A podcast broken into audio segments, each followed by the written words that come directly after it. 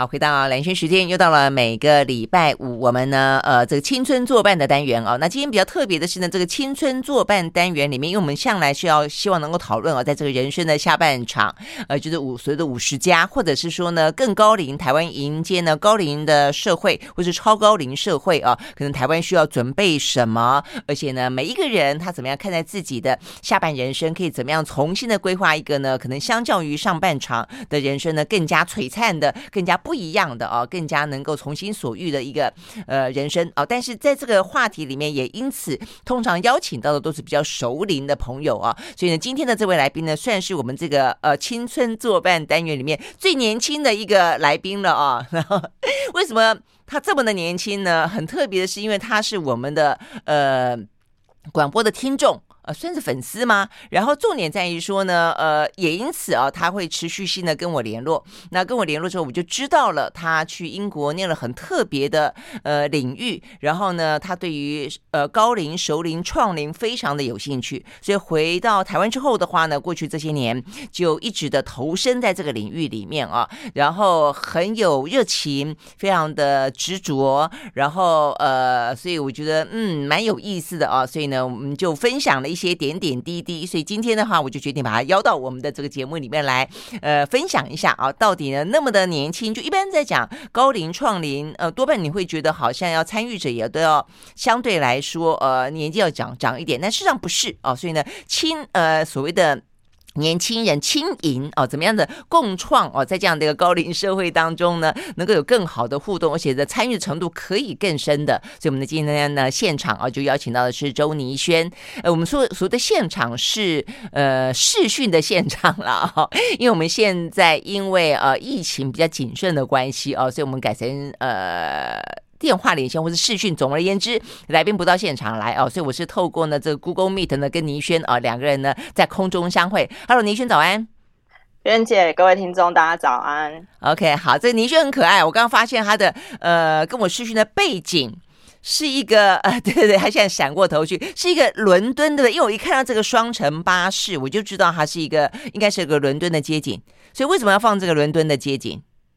呃，因为主要是想说，今天要谈到可能有些部分是跟创领 （creative agent） 相关。那因为我在推动创领的这几年来，其实比较呃常用的方法跟一些观念都是从英国。那特别是伦敦，其实是蛮重要的一个创意，嗯、甚至是变老这个议题，现在也在做很精彩的。发那个奔放型的展现的城市，这样，嗯嗯，所以你就放这个，所以呃，待会我们可以聊到更多有关于呢，呃，英国这边，嗯，他们怎么面对啊、这个高龄化的社会啊、怎么样子让这些，其实通常讲，现在不管是六十五岁以上的高龄，或是说七十以上的高龄，你看到他们的人啊、有些时候都未必真的感觉上 像你传统中印象中的老年人了啦，哦、所以呢，其实他们会参与更多更多的一些更精彩。海的活动，所以待会我们都透过倪轩来告诉我们。好，但是我们可能要先聊聊，呃，为什么倪轩会对哦这个年纪轻轻，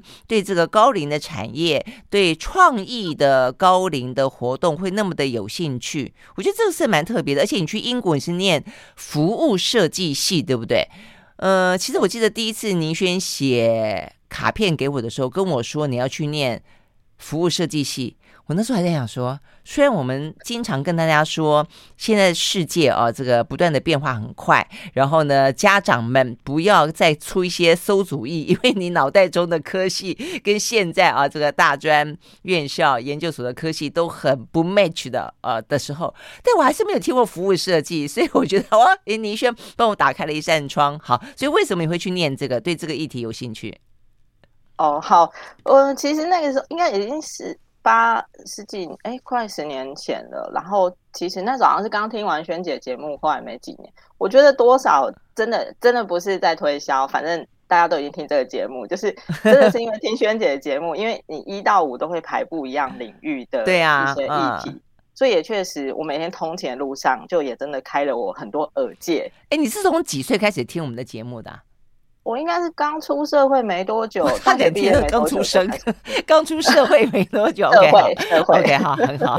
对，一一年的时候一哎还是更早，哎零九可能零九或一零之类的。嗯，OK，对，嗯。然后就是后来，其实我本来大学是念法律啦，嗯，那我就一直对人这件事情很有兴趣，但是后来念法律就发现，哎，那个对人的兴趣好像都要么不是。你死我活，不然就是你输我赢，嗯、我就觉得好像不是我想要。嗯嗯、那后来一直，比如说像是工作，然后同时真的是每天听萱姐的节目之后，我就意外的看到国外开始有服务设计这个概念。嗯，嗯对，那他也是在处理人的关系，比如说小从我们要去餐厅用餐，从一踏进餐厅的旅程到结束离开，那大到可能这样在社社服的领域。他们可能需要做一些呃，政府想要做一些不一样的，比如说老人公餐，或者是在政府的服务提供里面都有服务设计的存在，所以它公部门、私部门都会有。那他讲的就是如何让一个人，他当他需要经历某些经验体验的时候，不管是报税、吃饭，然后乃至于甚至呃要去购买、采买东西，他都能够在这当中。感觉到所有的体验被拉得最愉快，但是所有的痛点减低。就讲白了一点，嗯、比方说，为什么你去 IKEA 如果结账的时候，或者是有一些地方，他结账的时候会给你用的很弯曲，但是摆了超级多的小东西，就让你一路结账还是买到尾。没错，没错，没错，事实上是这样子。你说光是便利商店也是一样啊，对不对？他为什么桌上摆那么多的东西，越摆越多？对，他第一个就是不想让你结账的时候太无聊，然后觉得没耐心。嗯、第二个就是哎，发现这样意外，这个等待时间又成为一个我们服务设计讲的接触点，就我跟顾客的接触点。嗯，嗯对，所以服务设计在做的事情大概就是像这样有系统性的，然后去建立一个所谓的服务蓝图。嗯嗯，对，我觉得这种比较崭新的，就是说设计的观念，它可能不是只存在真正设计物品啊，设计一间一个大楼这样的观念而已。它用在人跟人之间的互动的时候，我记得我们那个时候谈的比较多的是跟一些像非洲哦，他们有一些环保的议题、永续的议题，怎么样去帮助弱势？呃，所以它有所谓的提出社会的 solution 的方案哦。但是其实用到整个的服务来说，刚刚倪轩讲到的，就变成是一个很很崭新。但事实上，现在大家也越来越熟悉的，就是说，其实透过呃，不管是商业上的贩售、一个卖场的设计，甚至一个公家单位的服务，基本上它都会有透过设计呃更多专业的部分，让你的环节更加的顺畅。就刚刚倪轩讲的，很愉快，对不对？好，但是问题是，这部分又把它结合到了高龄产业这部分，我觉得可能又跟你自己的本身的经验有关了，对不对？嗯，因为其实呃，我都说我。比较比同同辈的伙伴再更幸运一点，因为呃，我们家算是比较早就接触长照，就是我的父亲大概从我高中的时候就开始洗肾，那、嗯、呃，从一路从血液透析洗到腹膜透析，那中间就是呃大肠癌切除部分大肠，直肠癌切除部分直肠，然后膀胱癌拿掉膀胱，射护腺癌拿掉射护腺，然后最后离开的时候，嗯、所以他一路上他的癌症是就是不断的扩散就是了。对，但他也是一个非常猛，哦、就是因为他自己本身是中医师 啊，所以中医师，他是中医师，哦、所以他虽然因为年轻的时候太就是就是很喜欢跟朋友就就是很喜欢跟朋友来往，所以都会喝酒啊、喝茶，哦、然后就会加速双重利尿，然后不睡啊、嗯、去玩啊。嗯、可是因为他医术真的不错，所以 到后来那个西医的主治医师，我们就问他说：“哎。”我爸这样到底还会撑多久？嗯、然后那主治医师就一脸苦恼的说：“你爸会开药给自己吃，所以我们自己也不知道，他真的算维持的很好 啊，真的哈、哦！哎，所以那你们这样子的陪伴陪伴爸爸、照顾爸爸的呃日子前后这样多长？其实他到最后呃最辛苦的就是，我虽然我爸爸年纪没有很长，但是的确我认为对啊，因为倪轩也不过才三十出头，对不对？嗯。但是我觉得是疾病的，呃，疾病的状态不只会加速这一个本身呃得病者的老化，疾病的状态它其实也会呃加速一个家庭，然后去感受这中间的痛苦。所以我觉得最痛苦的真的是他呃离开人间的前面那七八年吧。所以我们大家、哦、很长哎、欸，七八年很长。我们大概算是走了一个台湾平均的长照年限这样子，哦、就是七到十左右这样。真的，嗯，对，所以其实那时候最辛苦，辛苦的不是只有他，甚至还有像妈妈、哥哥跟我，因为妈妈到中后段，其实真的因为太照顾爸爸太辛苦，然后加上我爸是一个蛮权威的人，嗯嗯嗯，那。呃，妈妈自己也得了忧郁症，所以后来也要服用一些忧郁症的用药等等。嗯、所以我都说，其实有时候长照这一条路，它真的不见得是呃你在年老的时候你才会遇到，因为总有一天在某个时刻，你我都会成为照顾者或是被照顾者。对对对对对对，我觉得成为被照顾者这件事情是一个议题，但是照顾者本身是一个议题，所以我就觉得说，为什么我们在讲到高龄啦，呃，会讲到熟龄啦，甚至在现在讲到创意高龄，它会变得那么重要？因为如果说高龄者把把自己给照顾好。或是说，呃，我们国家的一些政策可以让这个高龄有更好的一些呃生活品质跟生活的呃条件的时候，其实照顾者相对来说就会比较轻松，或者说会是一个比较好的一个互动的方式。否则家里面有一个呃高龄者的时候，如果说是一个老病残的高龄者，那整个家庭其实是很很辛苦的哎，甚至严重的甚至上是愁云惨雾的。对不对？嗯、我都说，呃，其实那那段时光，我现在想想起来，我我真的还是会觉得，对我我们家而言，就是人间的地狱。但那个地狱的状态，不只是那个照顾的状态，嗯、而是呃，我觉得我现在都可以很直接的去谈这一些事情，也希望这我的这样子的谈法，也对正在走这条路的伙伴有一些嗯不一样的想法。嗯哼，比方说。其实真的很多时刻，我们就是为什么会主问主治医师，我爸到底还要多久？嗯，因为我们真的已经快撑不下去了，嗯，所以那时候真的是会想说，真的不是你死就是我亡，甚至会想着，嗯、呃，我更更不希望看到是我爸还没走，结果我妈已经先离开了。嗯，那嗯嗯，他忧郁就会到这么严重的的程度？会会，所以我妈现在也洗肾了。Oh, 所以，我觉得那个状态是一种你在拉扯.就是你明明为人子女，嗯，你知道要有所谓的孝道这件事，可是你作为一个呃不忍心的人，甚至作为一个身在其中的人，讲，嗯，白一点，就是你真的会想说，那到底这个尽头在哪里？父亲什么时候会离开？嗯，所以我都说。其实爸爸的离开，我们真的没有想过会是在那个时间点，所以我都说爸爸离开对我们家而言真的是种祝福。因为如果再走下去，其实我我真的会觉得撑不下去的会是我们所有身边的人。嗯嗯嗯，好，我们休息了再回来哦。因为社会当中确实呃，可能就像倪轩说的啊，有些事情真的是你很难作为子女的人很难说出口。但是我们看到很多社会的事件，不管是结束生命的。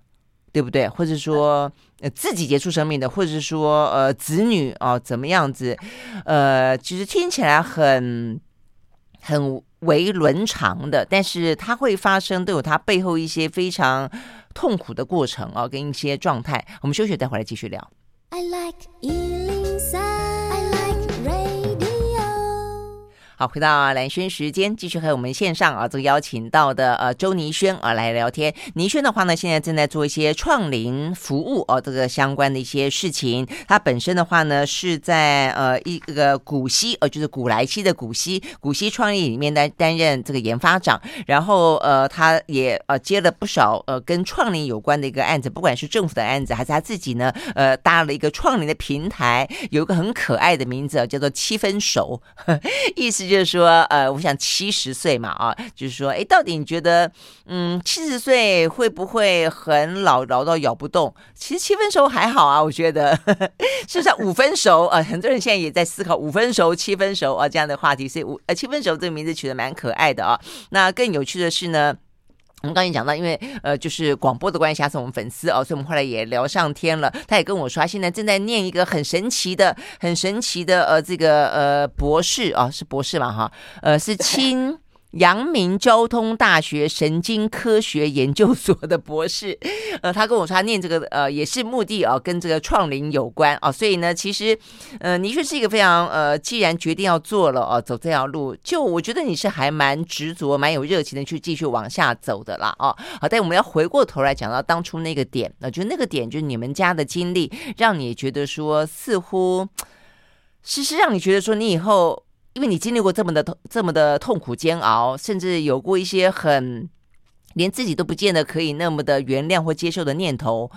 那妈妈也是呃，又掉进了这样的一个呃可能重复的漩涡，所以是这样的，让你觉得说你要去想办法呃去解决这个问题，或者说要要去想办法找出一个出路，是不是？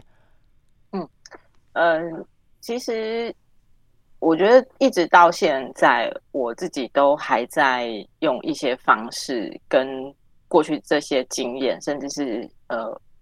自现在的自己对话。嗯、那的确，在过去那些呃环境，爸爸还在那个时候的辛苦，为什么会接触到创龄？一方面是呃，我原本其实是有进到长照的一些公司里面去工作，嗯、可是我就发现。我这个观念好像就有一点又反了，就倒因为果，就变成我如果等到所有的人都跟我爸爸一样成为难产的被照顾者，嗯、那妈妈是一个忧郁症的照顾者，那根本已经为时已晚，因为所有的人都会走我们家所走过的路跟那个痛苦。嗯那在那过程当中，其实应该说艺术这件事情，艺术文化跟创作，嗯、甚至哪怕只是电影或者是欣赏一些展览这件事情。其实对我而言是很受用，因为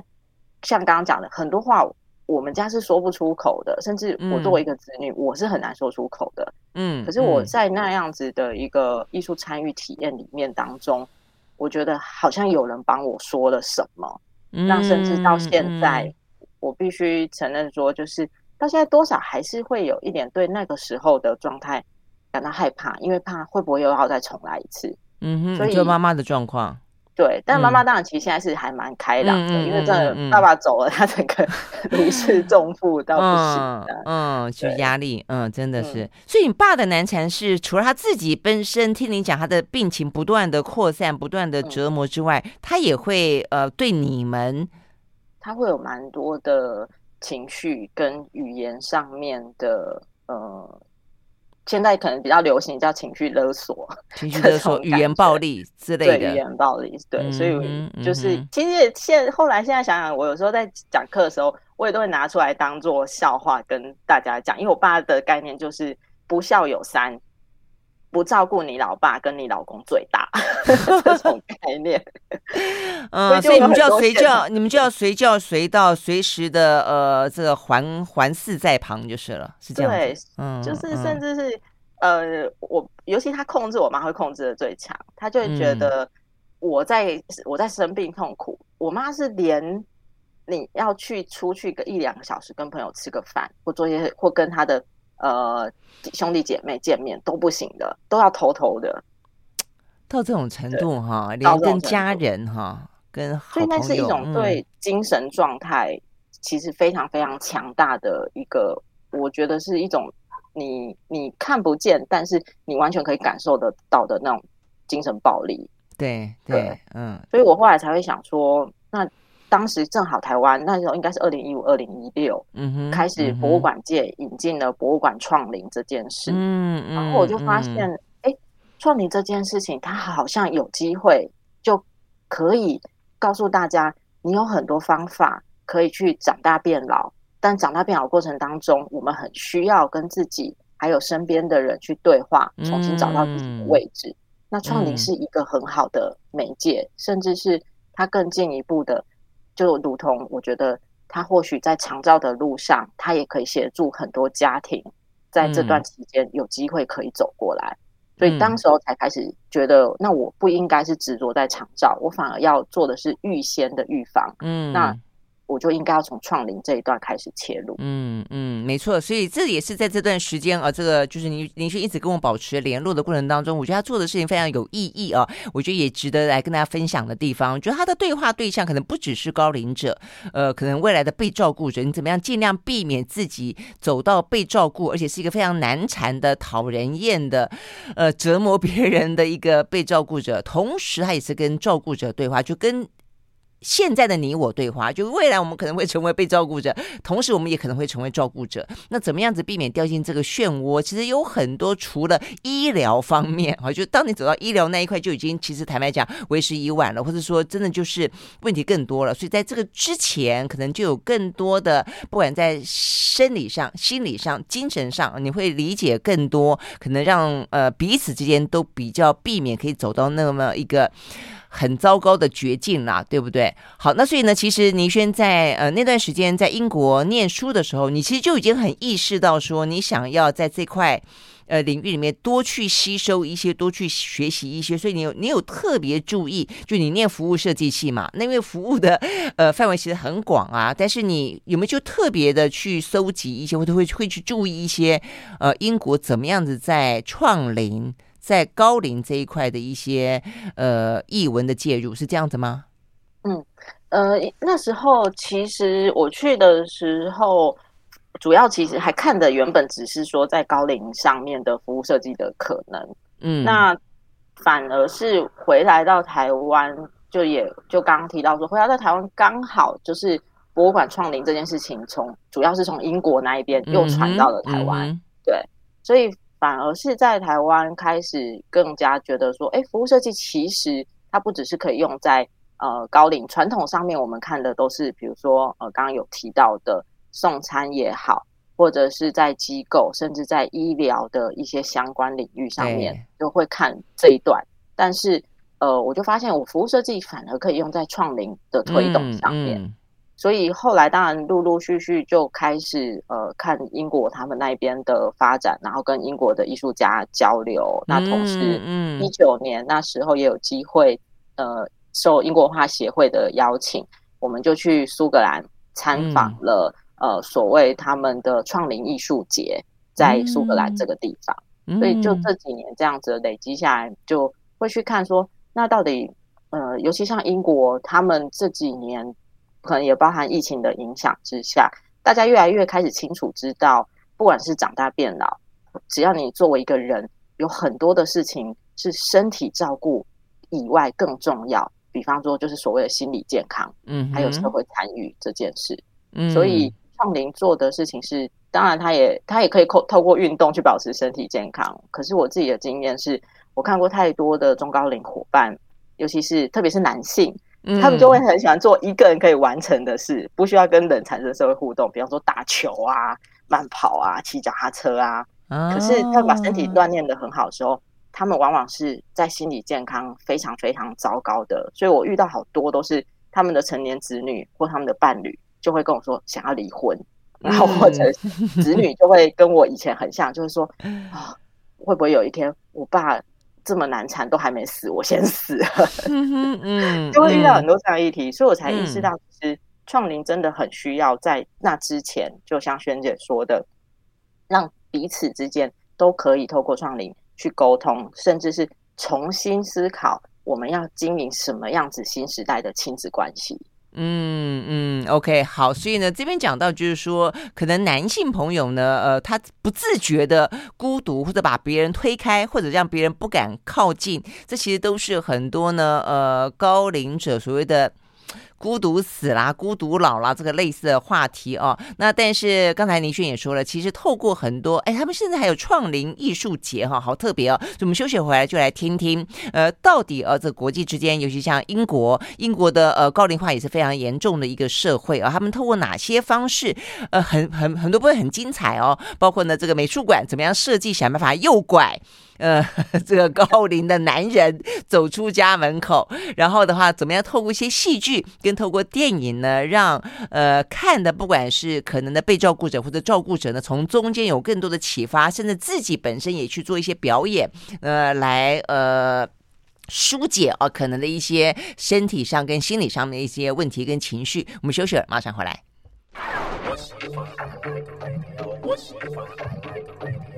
好，回到蓝轩时间，继续和线上我们邀请到的周倪轩哦，他是一个台湾啊，这个算是创龄。呃，平台啊的这个工作者也是创办人，他创办的包括七分熟，包括了这个创林推动发展协会啊，他都是创办人。那现在的话呢，也经常性的不管是呃做一些工作坊，或者说跟政府合作啊，跟地方县市政府等等啊，包括他自己呃也还是很投注在他透过他的平台可以去提供更多呃有创意的脑力激荡了啊。那但是我想这些激荡的来源，就是刚才我们讲到的呃，跟你在啊。知道的啊，英国的做法有关，就聊聊几个让你觉得哇，很心动、很震撼的一些创龄的构想，跟他们做的活动，好不好？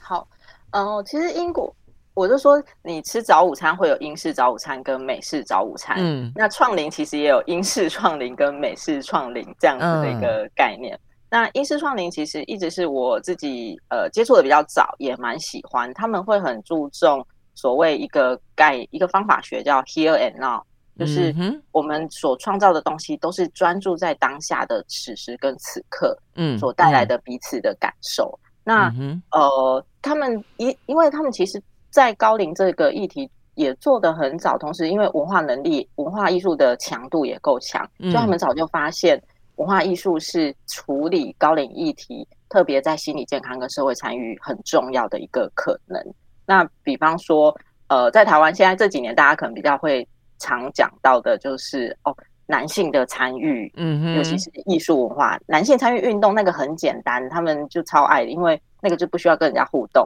然后，可是参与艺术文化，你会有很多需要，比如说我要交流，我怎么思考这件事，我怎么看这幅画，我怎么呃做这件事，我的想法是什么？那所以，其实，在好几年前，英国的曼彻斯特的呃一个美术馆，他们就做出了老男人策展计划，就是 好可爱的名字，举世老男人皆同，就是都不喜欢，从小到大都不参与艺术跟文化。那 对，好奇怪，他们可能是不是觉得这样有点娘娘腔啊？还是过度浪漫？哦、是不是？讲到一个重点，因为这一个老男人策展计划，它其实结合了研究跟教育推广。所以他前面就先去盘点说，为什么英国老男人啊都不上博物馆跟美术馆，都不跟人家产生互动？他就说，因为英国老男人在过去所受到的社会教育跟学校教育都是都说，第一个你是男人，你不要管你自己是谁，你只需要把学校考好，然后找到一份好工作，然后赚钱养家活口，这样就好了。你作为男人的责任就是这样。第二个是你作为一个男人。你不该跟那些女生一样，就是什么事都聚在一起。你不该随意的去透露出你自己的感受是什么，因为这件事太不 man 了。哦、对，所以这种英式下午茶，你就从来不会看到有男人就是了，是不是？对，对是这个意思。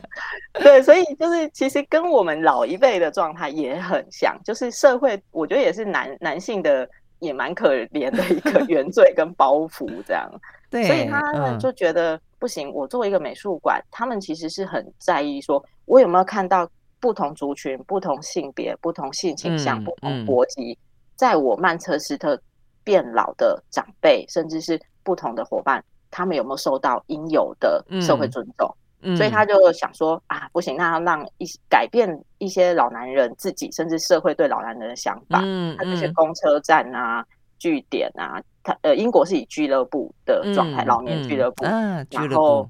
公园去捞那些老男人，特别是一辈子没有进过博物馆、美术馆，就说来来来，你都来，你来我的美术馆，你们都是策展人，所以哦，他让他成为策展人，而不是纯粹只是观赏者，对对，所以他就用了他的展品，然后。先跟他们讲一下，他们有什么样子的资源啊，有什么样子的子弹可以用，这样，uh huh. 然后就说，但是你们自己要去想，第一个展览怎么呈现，再来展览期间的，比如说活动、讲座、工作坊要怎么办，然后要怎么样子去做宣传。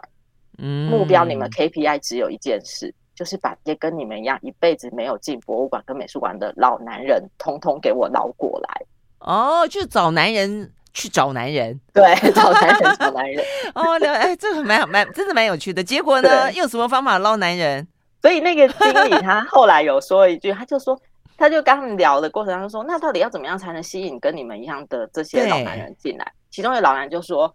啊，那还不简单，你们就跟他们说哈，美术馆有酒喝，他们通通就来了啦。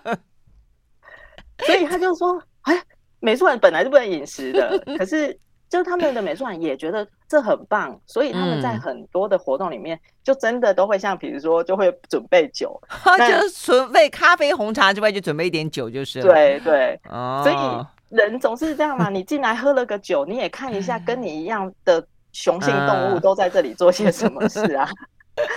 所以太有趣了，嗯，对，很促成了那一次很那一次展览成为一个蛮重要的成功的指标。那他们也将这样子的一个。跟老男人工作，这应该不会只有酒啦，对不对？应该还有别的诱因吧，否则这个博物馆就变酒馆了。对对对，所以当然他们就会有呃很多的一些细节，包含了有时候就是我们在谈服务设计的时候，它不见得是一个主动的诱因，而是一个感受跟体验怎么去接。我记得当时那一个呃经理来到台湾做分享的时候，有人问了他一句说：“你觉得你这个展览最成功的一个？”几个关键会是什么？就是像刚刚萱姐讲，为什么会有这么多人？对，他讲了一个我们完全意想不到。嗯哼，他说宣传海报。他说，因为以往的宣传海报，第一个，因为可能就是因为女都是女生在参与比较多，实实际上，所以摄影师只捕捉到女生。那第二个是，呃，我们可能没有在，尤其在台湾，我们没有去想过观感这件事情，其实会潜移默化影响。所以他的宣传海报上面是让男女的人数跟样貌，甚至是呃不同的种族是均等的哦。这样，他说，所以这样老出去了，海报出去了，老男人看到就会觉得说，哦，这个不是只有一个女人才可以参与的活动，原来有跟我一样的人在那个地方。对对对，OK。所以社会观感的诱导性其实还蛮强的哈。对，所以他们就在这种设计的接触点上面也想得非常的细微。嗯，那他就说，其实这虽然是个小事，但是他这件事情串联的是整个社会对于所谓的呃译文参与也好，甚至是所谓的长者参与，嗯，他们会去影响说，那是不是都只有女生可以参与？那男生参与这个是不是就很娘？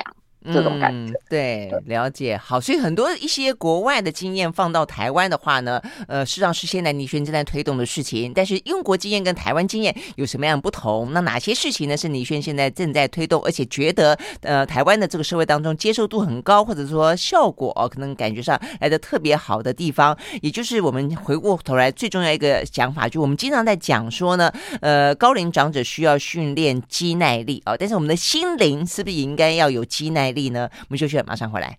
I like 好，回到蓝轩时间，继续和现场邀请到了周宁轩来聊天啊，聊的是呢，在台湾呃创林这件事情，跟他目前啊花了七八年的时间，从国外啊这个引进一些艺术跟文化介入啊这个创林的呃这个活动事务当中，有什么样的一些嗯感想跟打算正在做的了哦、啊，所以我们刚刚讲到一些英国的例子，在台湾呢，你正在做什么？哪些部分让你觉得说效果或者说你的感动特别多？嗯。呃，其实创林就跟萱姐前面讲到的，我们在思考的事情是用透过具创造力的方式，然后协助每个人觉察自我、关照世界，同时打造他的心智肌耐力。嗯、那呃，我我们现在这几年做的对象，也不见得就是一般的长辈，或者是呃，大概只有男生或女生，反而还有像是青银共创，就是不同时代的对话，嗯嗯、甚至也有失智者跟呃失智者跟一创龄的参与。那乃至于不同的障别的伙伴，嗯、那像是我自己会觉得，为什么创名这件事情很重要？是它会产生一个新的对话，可能这个对话可能是跟自己，也可能是跟身旁所有的人。嗯，我记得当时有一次，我们是跟呃台北市立美术馆的合作，那有一个乐龄的伙伴，他行动比较不便，他有点半边侧瘫。那最后我我那时候是跟北美馆设计的，包含他们参加参观展览之外。还会做创作。那创作结束之后，其实他们是创作一个我的自画像。可是他创作完之后去破坏，我们要鼓励他们破坏自己的自画像。哦，那那个乐龄伙伴，他因为因为他的呃身体跟讲话不便，但是我们还是营造了一个很安全，让他可以很自在的空间来这里做创作的时候，我就问他说：“那你今天有没有觉得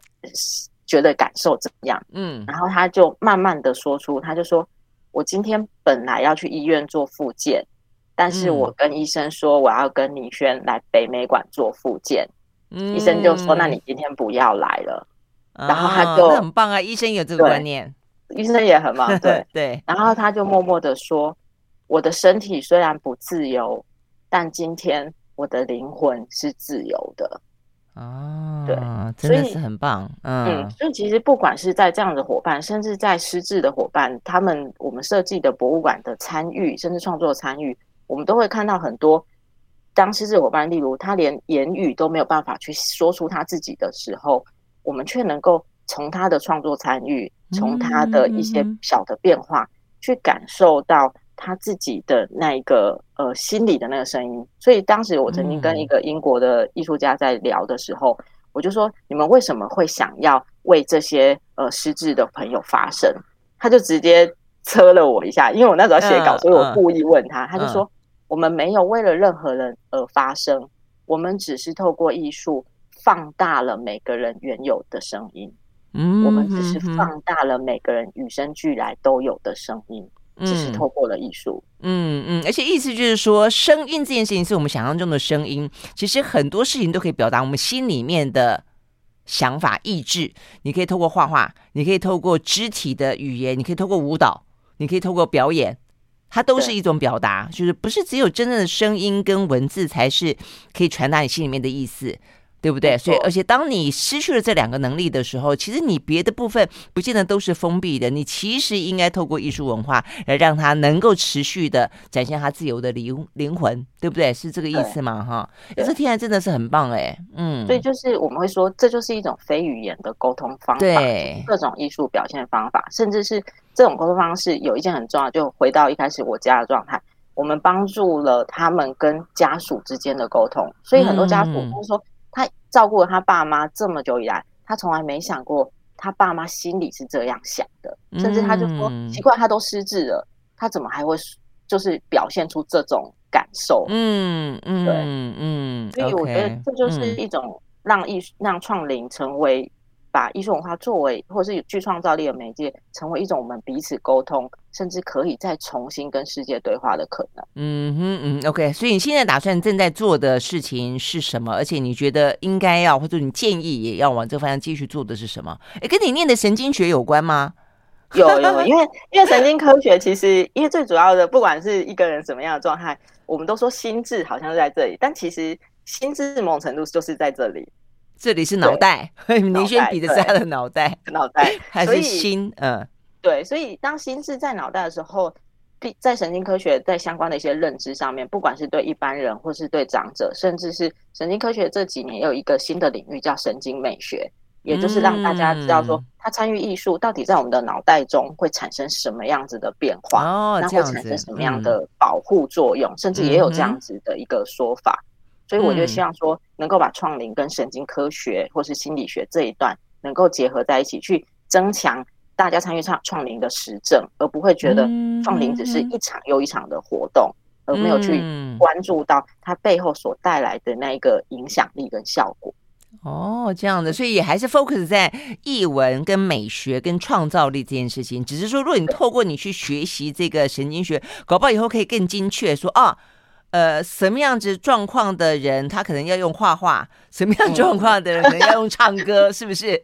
什么样的人要用表演，可能会让他带有更多的对他自己本身的身体或者跟他沟通状态来说有更大的好处。嗯，对，所以像澳洲，其实他们就已经开始有直接用生理症状，比方说，他就会让呃失智者去参与博物馆经验的时候，在前后做就刮嘴巴，做可体松压力荷尔蒙指数的呈现啊？什么叫刮嘴巴？